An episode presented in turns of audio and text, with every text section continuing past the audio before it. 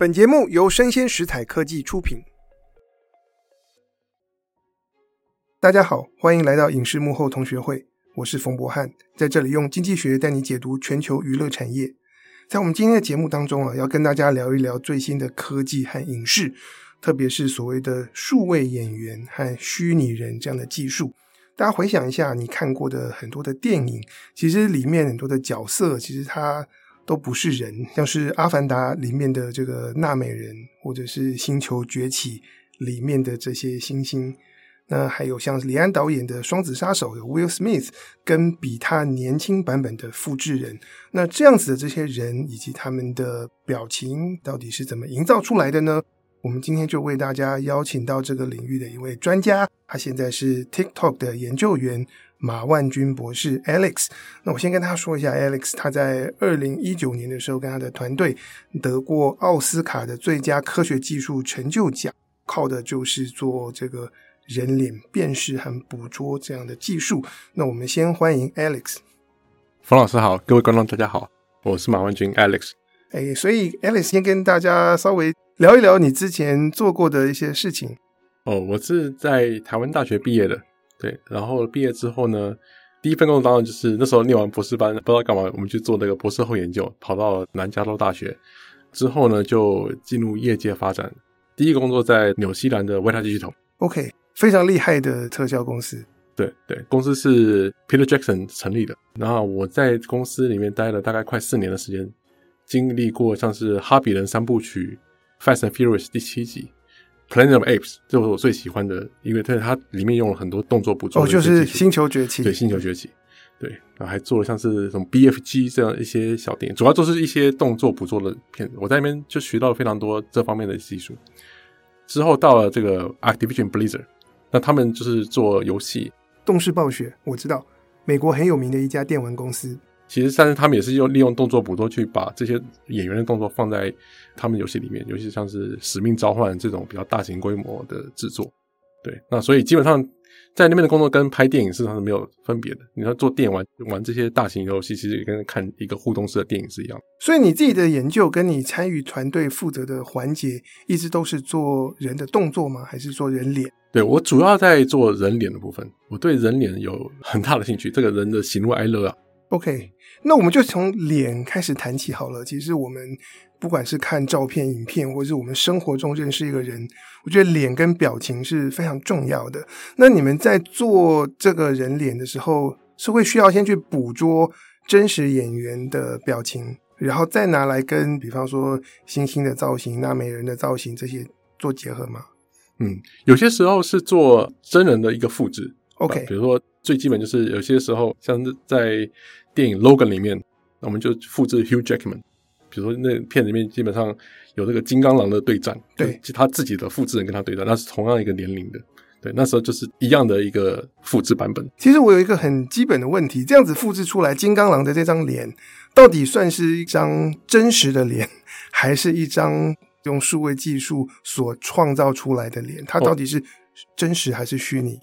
它是一个数位技术创造出来的真实的脸。OK，因为我们做这个数位技术，基本上你会听到很多这种讲法，比如说什么虚拟人啊，什么数位人啊，其实这算都是我们纯粹就是用电脑技术去把人脸给绘制出来。OK，那我们希望把人脸绘制的越真实越好。对，这里就有一个关键了，因为我常常在看动画或是电影，有的时候觉得那个人脸惟妙惟肖的，或者我其实没有办法分辨它是特效做出来，但有时候又觉得假。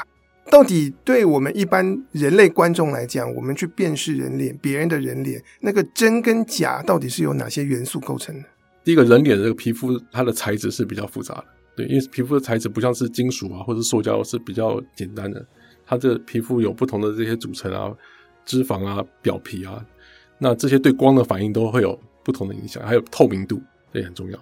然后人脸上面有很多不同的一些细节啊，比如说我们的这个皱纹啊，这些毛孔啊。或者眼睛有些液体，我们的泪液。那如果稍一不注意这些细节，有时候可能顾了这个，或者忘了那个。那我们对这种东西是非常敏感的，因为我们的视觉天生就是在训练看另外一个人。所以这些细节是不是也会影响到那个戏剧里的人他情绪的表达？哦，是会会会。那有些时候，因为人脸做不好，有很多不同的层面，比如说，有可能就是刚刚讲我的表面的这些材质做不好，或者说皮肤没有这些透明感，让我们觉得说这个人看起来就跟死掉人是一样的。对，那有时候像早期的一些动画作品，他们那时候对于这个皮肤的材质的表达能力没有描述的很好的时候，其实看起来人皮肤都是假假的。到后来，我们有发展出来不同的一些技术，像是做一些 subsurface scattering，就是做皮肤的一些透明度的绘制，让逼真度提高很多。然后再加上一些扫描的技术，像我们那时候得奖也是做这种扫描的技术，可以扫描出来说很细致的一些皱纹啊，或是毛孔啊。那这样的话，这些元素都到齐之后，真实感就会提升。其实我看到你们以前的照片是一个球形的一个空间，然后很多的打灯是往里面照，然后人进去接受扫描。它为什么需要这么多的光源同时打上去？这个问题非常好。比如人脸，当然也是你可以用这种单一的光源去分析人脸这些表面的变化。但是如果你用单一的光源，你可以想象出来说，如果我要照三百六十度的头不同的位置的几何变化的时候，你就不需要很多的光源嘛。你可能要上面一盏光，下面一盏光，前后可能都要有。那你又要保证说你在拍这些资料的时候，人是不会动的。拍物体就还好，物体是本来就不会动。但如果人通常是随时在动的。因为比如说，你可以想象出来说，如果要拍一个人，就算他真的尝试着去做静态的动作的时候，你还会呼吸，对不对？那这些呼吸这些微妙的动作都会影响到我们的精确度，因为毛孔就是这么小。对，你可能一呼吸，可能那个相机位置走掉了之后，你精确度就大打折扣了。所以那时候我们就发明这些环场光源，就是不要用这些点光源来做光源，换一个方法，想用一个环场的光源，然后去解同样的问题。但这是在数学上一个解法，我们可以证明出来说它，哦，这个环场光源，你可以用只要三张照片就可以找出整个头的资讯。以前可能要数十张吧，现在也要三张。哇，那当演员接受扫描的时候，他是静态的，还是他可以一边做各种不同的表情？对，这套系统后来已经研发到说，它其实就跟闪光灯一样，就是你只要不到一秒钟的时间，就可以把所有的这些光源都跑一遍，然后表情都捕捉下来，这样的。OK，所以它捕捉到的是一个动态的影片，还是说一个静态的模型？这样？呃，很多在早期的时候，你就把它当成是一个摄影术，对不对？哦，就是你请那个演员呢做某些动作，OK，对，一张一张去拍这些动作，对。然后现在这个技术已经发展到，因为现在很多摄影机技术已经慢慢提升了，你甚至可以达到一百二十个每秒每帧，哇，一百二十帧每秒了，这这样的速度。所以当你摄影机可以跑那么快的时候呢，那我们就可以配合这些环场的光源，让你达到说，我可以做这个实时的捕捉，你可以实时的看到说毛孔的这些变化，或者皱纹怎么样，在你做不同表情的时候，它会冒出来，然后又会不见这样子。对，所以你们之前得奖靠的就是这个环场光源的技术。对，主要就是环场光源技术。那这技术后来怎么被用在不同的电影里面？在你参与过的电影计划里面，有没有哪个让你印象最深刻的？我自己参与就是。阿凡达的第一集，OK，就是这个科技刚生出来的时候，也很谢谢，因为那时候他们的 Visual Effects Supervisor 就是他的特效的总监，是我后来在维塔的老板 Joel Terry。但那时候，因为我那时候在南加州大学嘛，我们那时候还是学生啊，然后他们团队就请了这些演员过来，让我们去扫描。第一次扫描的时候，基本上是失败的，就是刚刚提到说，因为那时候光源的速度也没有很快，然后我们也是用传统的这种数位相机 DSLR。然后那时候可能一些参数没有调教的非常好，像是曝光时间啊，然后这些东西都影响到最后的成品出来的。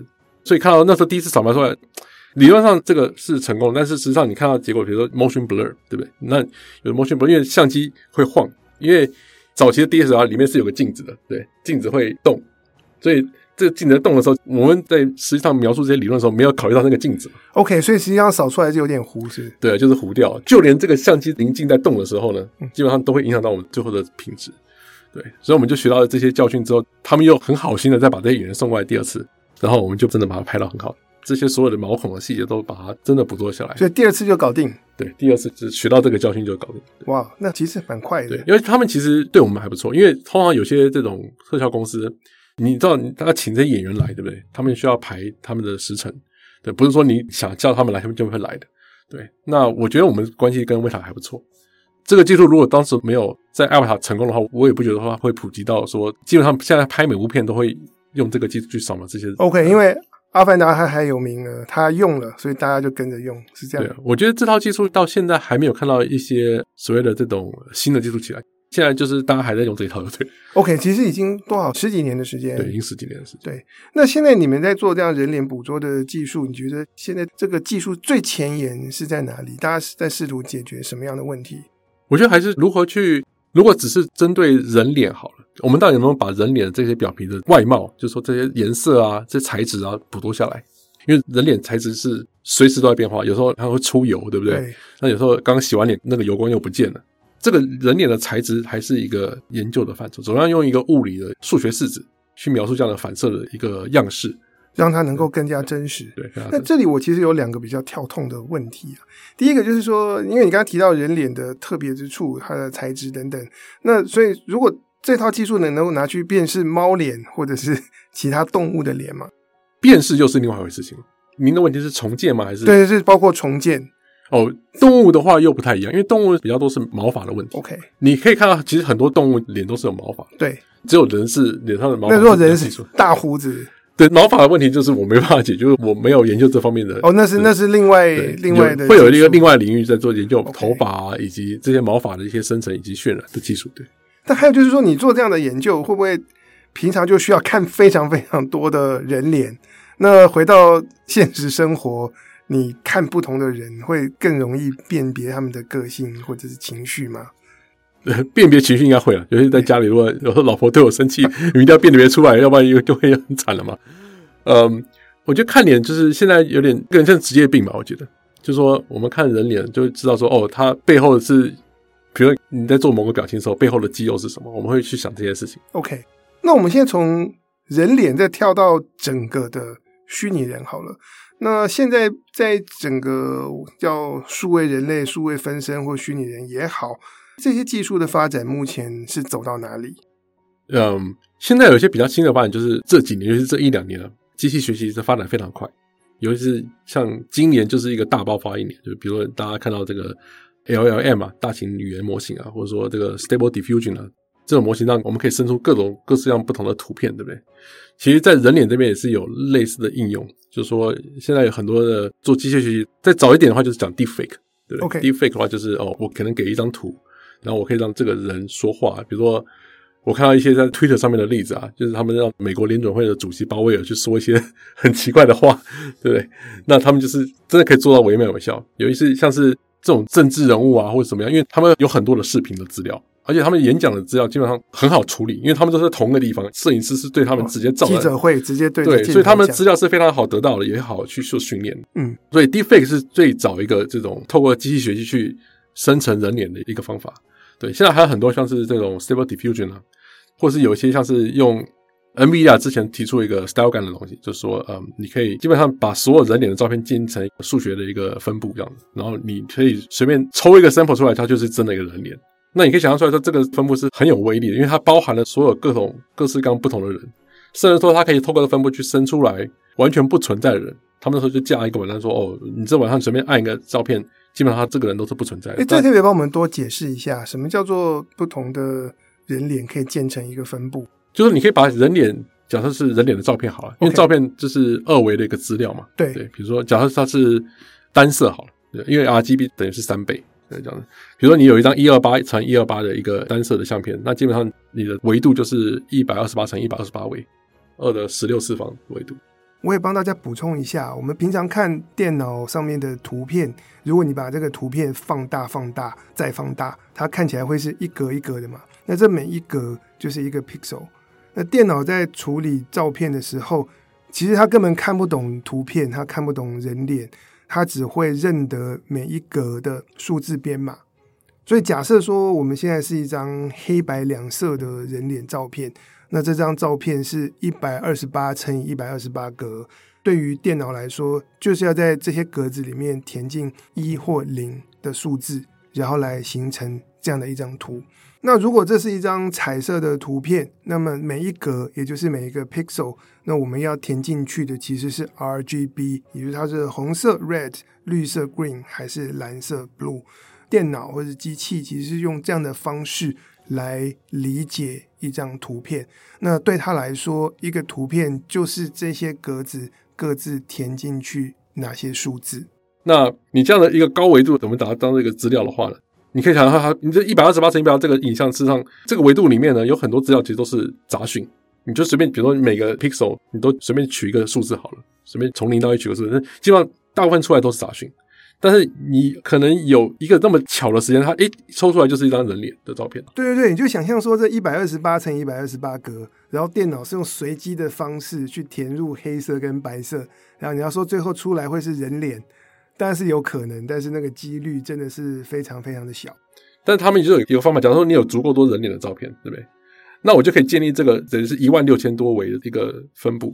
对，那使得说你在抽一张照片，抽一个 sample 出来的时候，它就是一个真的人脸的照片。这个分布是要特别去建出来的，所以它需要事前训练。对，你需要用很多的人脸的相片去训练这样的一个。他们需要多大数量的照片可以做这样的？这可能我有点忘记，我猜可能要数万或者是数十万。OK，这样的规模你可以训练出来类似。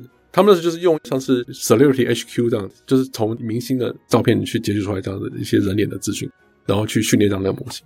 OK，当他训练好了，仿佛我们就是像抽扑克牌一样，或者是我们指定要什么样一个方向，他就往那里去找出类似的人脸，然后把它呈现出来嘛。对，就是基本上这些分布的源头通常都是一个乱数的生成方法，就是透过一个基本的高选，选出来一个 sample 之后，然后你就透过这个网络呢生出来这个图片这样。对，然后你也可以是逆向做这件事情，比如说我有一张相片，对不对？然后呢，我可以把它投影回去这样一个分布，然后我知道说原本那个数字是什么。这个数字就像是一个索引的一个概念。OK，那你就用用一个高斯分布去生出这些索引，然后拿到索引之后，透过这个网络呢，就生出一张照片来。那你也可以逆向的去做，就是从相片然后推回去这个索引值到底是什么？因为这个索引其实也是蛮重要的。比如说你要做一些识别的动作啊，对不对？比如说你跟我的照片都会有不一样的索引值，就在同一个人好了，同一个人相片在不同的光照底下，或者说不同的表情，也是有不同的索引值。但你可以想象说，如果是同一个人的话，这个分布如果够好的话。基本上同一个人索引值分布会在附近，对对。那如果人差太多，他可能分布就远一点点。对。那现在这样这个技术做的是静态的人脸，还是它已经可以做动态的，有可以做表情？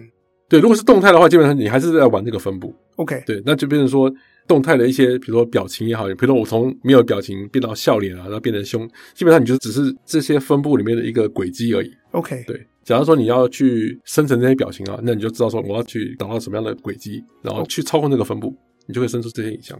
那像这样的技术，就算是我们讲的那个生成式 AI 吗？对对对，所以生成式 AI 生成这个部分就是 generative，基本上就是建构这些分布，嗯，这种分布然后然后抽资料，这些分布通常就叫做所谓的 generative model。那所以很多不同的技术，包括像是早期的这种所谓的 variational autoencoder，就有很简单的方法去建构这样的一个分布。或者说，它现在还有所谓的 diffusion 的 model，对，也是在经历这个分布。对，那在我们没有这些生成式 AI 的应用之前，要做人脸，主要是靠建模型，是不是？对，像我们在视觉特效的领域里面，就是如果要建一个人，对不对？如果这个人还活着的话，就扫描他。OK，对。如果这个人已经不幸过世的话，那就是用他相片的一些信息去把他的三 D 还原回来。OK，对，这都是有一些技术可以做的。OK，那这样的技术跟现在生成式 AI 的做法，生成式 AI 就不管这些所谓的建模这些，它基本上没有这些步骤，或者说有时候有，但是它是把这些模型当做是帮助它训练的一个机制。OK，对，我们可能就讲说叫做 prior。但我们可以指定他说这个人要长什么样子吗？比方说我去设定说我读了一部小说里面对主角的设定，然后给他描述，他就帮我。画出或生成出长很像的。对，生成式的的方法，基本上操控它会有一定上的困难。OK，但是这也是有研究在做这些，这是大家都在研究。就如果你有一个生成式的方法，我要怎么去给定一些我喜欢的属性，然后去把它操纵出来？对，其实像 Stable Diffusion 就是类似，它可以结合到所谓的 text。对，你可以指定 text，然后它可以也是透过 diffusion 把这个图生出来，所以还是有一定程度是可以操控它，但。你没办法直接的操控，但是你可以间接说透过改变这些文字的属性啊，然后去生成出来。但是你可以知道说，有时候它生出来不一定是你要的，也就是像你在玩一些 Midjourney 的时候，它生出来有时候就是一些 variation，对，就是有时候可能哦这个好，可能那个不好，那你就这个好再继续生成下去。对，你就想象出来，它在抽 sample 的时候，基本上它不一定会抽到，抽一定是抽到你看起来是差不多的，但是就是说不一定是你想要的，所以你还要去去一直去改你的 prompt，对，或者是给它不同多的一些 variation 这样。这个在台湾，我们现在叫它咒语吟唱。嗯嗯，对，所以我就参加了好多个脸书的咒语吟唱社团，哦，然后里面有很多人分享他们就是下了什么指令，然后会产出什么样的东西。这个东西就讲指令就好了。讲讲的太玄学，基本上对这个产业不是很好的事情。哦，好好好的，我觉得咒语吟唱应该是大家业余的玩家，我觉得大家交流用的。那现在在这整个跟人有关的这些影像技术当中，你自己最期待看到的突破是什么？在未来，我是觉得这些技术，通常不论是早期在做一些建模啊也好，对。或是在了解，比如说我们刚刚讲说皮肤的属性，对不对？怎么样去把这些皮肤建出来？对，或者说现在一些新的方法，就用这种数值的方法，这种统计的方法去做这些机器学习啊，然后不需要建模就可以生出这个，他们都有不同的一些应用。那我在看未来的方法，嗯，我今年参加一个会议叫 SIGGRAPH，SIGGRAPH 是我们在这个图学领域算是最好的国际会议。对，然后他们请了 Jensen Huang，就是 NVIDIA 的 CEO 做一个 keynote 的演讲。对他那边讲到，他当然在现在讲很多 AI 的东西，因为他们公司等于就是 AI 的一个引擎，就对，就是这些 GPU 就是拿来训练这些模型的。但他讲有一个例子，我觉得蛮认同，就是说，我觉得以后社会我们会对这个 simulation 就模拟会下非常多的功夫，就是我们要能够去模拟这个宇宙中可以发生任何的事情。对，像比如说，嗯，大巨蛋那时候在盖的时候，他模拟说哦，人要怎么疏散啊，或怎么样，对，或者说。嗯，我们去模拟车子的碰撞，或者说在建立飞机的时候要去模拟所谓流体力学，飞机要大概是承重多少啊？这些都是模拟的一范畴。但是我觉得模拟会慢慢越来越推广到更深层到不同的领域去。他们现在像在那个 keynote 里面提到，就是说他们去模拟工厂，我，工厂的流程怎么走？比如说 NVIDIA 跟欧洲 B N W 合作啊，在做这个虚拟工厂，工厂还没完工之前，他就要知道说工厂怎么运作了，这个产线怎么走。对不对？然后呢，或者说他们现在流行去模拟 data center，因为是说在虚拟世界里面先让它运作。对对对，先让虚拟世界运作。对，所以你可以推广再远一点好了。比如说我以后要开个餐厅，我就可以让去模拟说这个餐厅要怎么运作，包括说呃这个服务生啊，然后他的这些客人的动线啊，这些东西都可以去模拟，任何事情都可以要去模拟。对，那我比如说像是人好了，我们做人脸对不对？或者说人体。我们也要是可以模拟人体各个能够发生的动作啊，或者说，因为我们真的如果了解人体了，那我们模拟任何事情的话，我们就不需要 machine learning，我们可以通过这些模拟去预测世界上发生任何事情。那 machine learning 我觉得对我来讲，它就是处理一个分布这些资料的分布，它是帮这个资料做个整理，那我们可以更有效率运用这些资料。所以你可以想到那个未来，就是他提到一点，就是说我们会用模拟去生成很多不同的一些资料，然后这些资料再去给这些机器做学习。那像现在这个自驾车好了，很多的模拟资料都是透过虚拟方法去呈现出来的。对，那时候前几年还有一个很有趣的论文，就是讲说用电动玩具 GTA 画面的资料去训练这个自驾车。对，当然没有办法真的放在实际上路上跑，但是我就说他们可以真的可以用数位的画面去来训练。你也可以想象出来说，举例，比如说 Tesla 如果要训练他们的 Autopilot，对不对？那有时候很特别的这些车祸啊，或是很难发生一些场景，他怎么去得到这些影片的资料？其实很难，对。那所以呢，这些东西就必须要透过一些数位方法去生成它们，然后让这些机器学习的模型呢，能够去补足那一部分不足的这些信息。所以用数位技术生成的模拟出来的车祸，会跟真实的车祸有一样的效果吗？对，这是非常好问题，在我们里面叫做所谓的 domain gap，就是说你的生成的影像到底是够不够真实？因为如果不够真实，其实说穿了也没有用。对，但是有会比没有好。这个在很多情况都证实说，如果你有一些这个训练资料，就算是数位合成好了。但还还是可以提升这个网络的一些应对的一些能力，像我们在做一些脸部追踪啊这些东西，其实说出来会很多这种假的资料，假的资料就是说不是从真人上面截取的。假的资料哪里来？嗯，你可能就是透过一些绘图引擎啊，像是 Unreal 啊或者 Unity 啊.你可以生成。你说画出人脸，对，然后再去训练它。对对对，你就可以画出一些很奇怪的表情，然后去，因为可能有时候像我们找一些志愿者，比如说我将要做一个脸部辨识的一个模型，好了，对不对？那这些志愿者来做一些不同的表情，说穿了，他们也不是专业的演员，嗯，他也很难做到说真的很非常极端的表情。但是如果你没有这些极端的表情，你这个模型没有办法适应到各式各样不同的状况。我们跟自驾车是面对到一样的情况，就是说，大部分的资料其实都是很无趣的，对对 对，这些少部分的资料又很难获得，除非你要第一，要不然就请很有名的演员，他会做这些很，但是你如果请这些也没有，因为你资料要越广泛越好，就是说你资料的多样性 diversity 要够，对。那所以到后来变成说，你需要最简单的方法就是数位的方法去补齐这些东西。OK，那这样子会不会以后你训练出来的虚拟人比那些平庸的演员更会演，更会做出丰富的表情？这个我倒是不觉得，我觉得这个就是我觉得人还是有价值的，对。嗯，但你说有没有办法去把一个人的表情完整的捕捉下来？当中就是等于是我们现在在拍片一样，对不对？比较完整。那换到另外人，我觉得这是可行。OK，对。那也就是说，你可以想象出来，以后可能现在好了，现在很多这种 YouTuber，我们现在在做 Podcast，对不对？有很多 YouTuber 其实在家里，比如说他们边打电动，然后边变成一个类似一个动画的形象，然后就叫 YouTuber，就是 Broadcast 出来。对。那你可以想象出来说，这些动作捕捉的技术会越来越好，他们表情会越来越丰富，对。然后这些动作也会慢慢被累积下来，被变成一个资料的形态。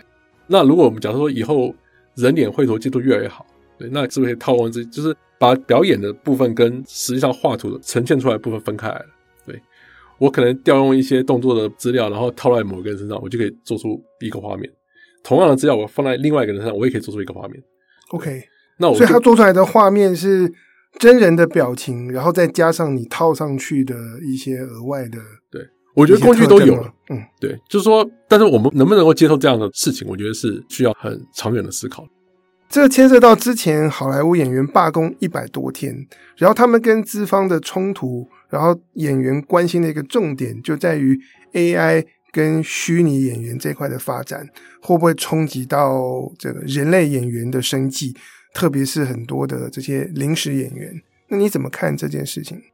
我对那件事情不了解，不是非常的深入，但是我看到一些资料了，尤其是他们那时候在讨论说这个有关演员肖像权的问题。对，好像原本的文稿是说，哦，他被扫描一次之后呢，他们就拿到一次性的费用，之后就让 producer 这边可以做任何的事情。对，我现在不知道到底这个东西谈到最后是怎么样的，但是我会觉得说，数位技术以技术上来看是没办法停下来的，就是这东西被发明出来之后。就算演员工会停了，世界上有这么多的地方是不受这样的限制，它一定这个产业会移到那边去做同样的事情。那对于 AI 的限制的话，我觉得就是人的最后的防卫就是法律。法律如果说不准许，那我们就没办法用这件事情。比如说像他们这个工会好了，对，他们工会就跟 producer 方对谈出一些条文，对不对？这些条文就是类似法律的一些效力，对不对？就是说，如果我们要限制 AI 做什么样的事情，然后他们限制好之后，大家就是照这个游戏规则去做。对，演员要求的方向应该是每一次被使用的时候，他们要被征询是否同意，然后如果同意的话，要得到额外的补偿，而不是说我给你扫描一次，然后你可以把我用在各种各样不同的地方。对，我觉得这是非常合理的。对，其实关于这块，我之前也是看过有一部篮球电影的幕后花絮，因为他们就是那种。冠亚军决赛的时候，那个场边就有一万五千名观众。那实际上就是找了十几二十个人去扫描，扫描完以后，大家做不同的动作，然后换不同的衣服，套不同的表情，马上就可以做出这个一万多个长相都不一样的人，那就把场边布满。那我在想说，这些好莱坞工会里面，因为其实也有几万人，他们其实就是专职的临演。这种群众演员，那如果这样的技术普及，然后做出来的这些小人啊，越来越惟妙惟肖，是不是以后我们要用的这些灵眼的人数就会减少？这个我觉得是一定的，因为比如说刚刚老师的例子，就是我只要二十个人就可以填满一个体育馆的话，对不对？嗯。那我觉得，尤其是比如说，你可以想象出来说，那些人在画面上的像素的大小，可能就是要十这个 pixel、二十个 pixel，它也不是非常清楚这样子。这些东西都是现在在广泛使用，这不像说以前，比如说我们拍斯巴达克斯，对不对？这些老一代的电影，对不对？他灵眼就真的是灵眼，或者说你看以前张艺谋在拍这些英雄，这些灵眼就真的就是一个一个就是人。对，就现在很多的时候就是嗯，找几个人，尤其是如果是比较靠近镜头的话，那就摆一些真人；那远一点的话，就直接是数位去画了。对，我觉得这是一定慢慢的会往就是。电影还是一个产业，虽然是以艺术为导向，但最后还是需要一个经营的东西。对，这都牵扯到一些预算啊，什么样的这些跟钱相关的东西。只要跟钱相关，资方一定就是要往省钱的方法去达到最高的效益。就是我要最低的支出，然后我要达到最高的效益。Producer 方面一定都是这样想。好，你刚提到说技术的进步其实是不断往前推进，我们是停不下来的。那当我们可以越来越用更多的方法、更便宜的方式。做出呃关于人的动作和脸的特效，那你觉得这个人类演员的价值是在哪里？我觉得老师这是非常好的问题。对，我让我想到电视剧《西方极乐园》呃，Westworld，他们就是有个公司啊，在未来造出了这跟人一样的一个机器人，对不对？其实我们现在也在做类似于某种机器人，只是这个机器人是数位的嘛。你不论是用那个建模方法做，那建模真的就是像做机器人，因为有模型，或者说你用那个所谓的 neural network 这些 machine learning 方法做，那这就是比较像是数学的方面的一些生成图像的一些方法。对，但是假设有一天好了，我有办法生成出来这个人的影像是跟真人无异的，那我们对于真人价值是什么？这其实就是还是就是说，要看人是怎么想。因为理论上你可以达到这样同样的一个 copy 的时候，对不对？比如说，我也有一瓶红酒是几百年的很好的法国红酒，但是我有方法去复制出来这个红酒，那喝起来还要一样。那请问一下，原本的红酒的价值在哪里？我这些东西就是我没有办法回答这样的问题。这是像天然钻石跟人人工合成钻石一样吗？对，它它里面的这个原子分子结构是一样的。就是说，对于影像来看的话，事实上。我觉得总有一天可能真的会做到说，其实现在已经达到，像你刚刚讲那个双子杀手那个例子，李安导演这部片其实已经达到说，做出数位人脸是人是看不出来的，你看不出来，我看不出来，对，就是如果我完全不知道这部片的背后过程，我也是很仔细去看出这部片到底有没有什么破绽什么，因为我知道它是数位做出来的，但是这个破绽真的是让我是看不出来的，所以我们现在已经有技术可以达到这样的一个效果了。那只是说，因为那部片的关系，对，因为我们就真的没办法请到 Will Smith 年轻的时候跟他老的对戏嘛，所以他是必须要做出来的一个画面。那你是说，会不会有一天，比如说这些现在还在世的演员，他们想要真的去透过复制他们的影像，然后更多的观众群，然后对他们的影响是什么？有没有这种演员去贩卖他的这些肖像权做这件事情？我觉得这个是我很难想象的。哎，我先问一下，那个年轻的 Will Smith 是根据？老的 Will Smith 去表演，然后再帮他用特效来降临吗？是的，OK，所以变成是人类演员还是需要去做那个表演，对不对？对，我们现在有办法做到说都不要 Will Smith，就直接一个虚拟人就做表演，就可以做到像他那样子的程度。现在还不行啊，毕竟这些动作，你觉得未来达得到吗？但我觉得未来一定达得到，未来一定达得到。哇，就现在很多技术，嗯，尤其是像是。透过语音啊，就可以生出一些嘴型啊，这些东西大家都在做。OK，我觉得其实有关这些资料的东西，比如说刚刚讲说动作是一种资料的来源，然后以及说你的三 D 的模型啊，也是一种资料的来源，到时候可以交互的运用这样子。对，你可以把同样的动作放在不同的人身上，或者是把同样的人给予不同的动作。对，那这些东西之后都会做得非常非常好。OK，对，也就是说会做到说人也没办法辨别。对，那到时候人的价值是什么，我觉得就很难讲。所以在技术发展的过程中，我们怎么去规范这些技术的使用？或者像 MIT 的经济学家 Daron Acemoglu，他觉得科技发展的方向是可以透过政策去引导的，看怎么做，让技术可以跟人互补，让属于人的价值发挥到最大，用来提升人类福祉。然后我在想，当一个人的脸和他外观可以很容易透过数位技术来更换、来改造，我们到底要怎么样定义？什么是一个人呢？我觉得那会是我们的思想、情感和信念，这些东西是虚拟人或数位演员永远没有办法取代的。我们今天很高兴，TikTok 的研究员马万君 Alex 来到我们当中，跟大家分享他的专业，特别是啊数位演员的最新技术以及他对这个技术走向的各种想法。以上就是我们今天的内容，希望你喜欢，请大家追踪分享，并且给我五颗星。我是冯博翰。影视幕后同学会，我们下次见，拜拜，拜拜。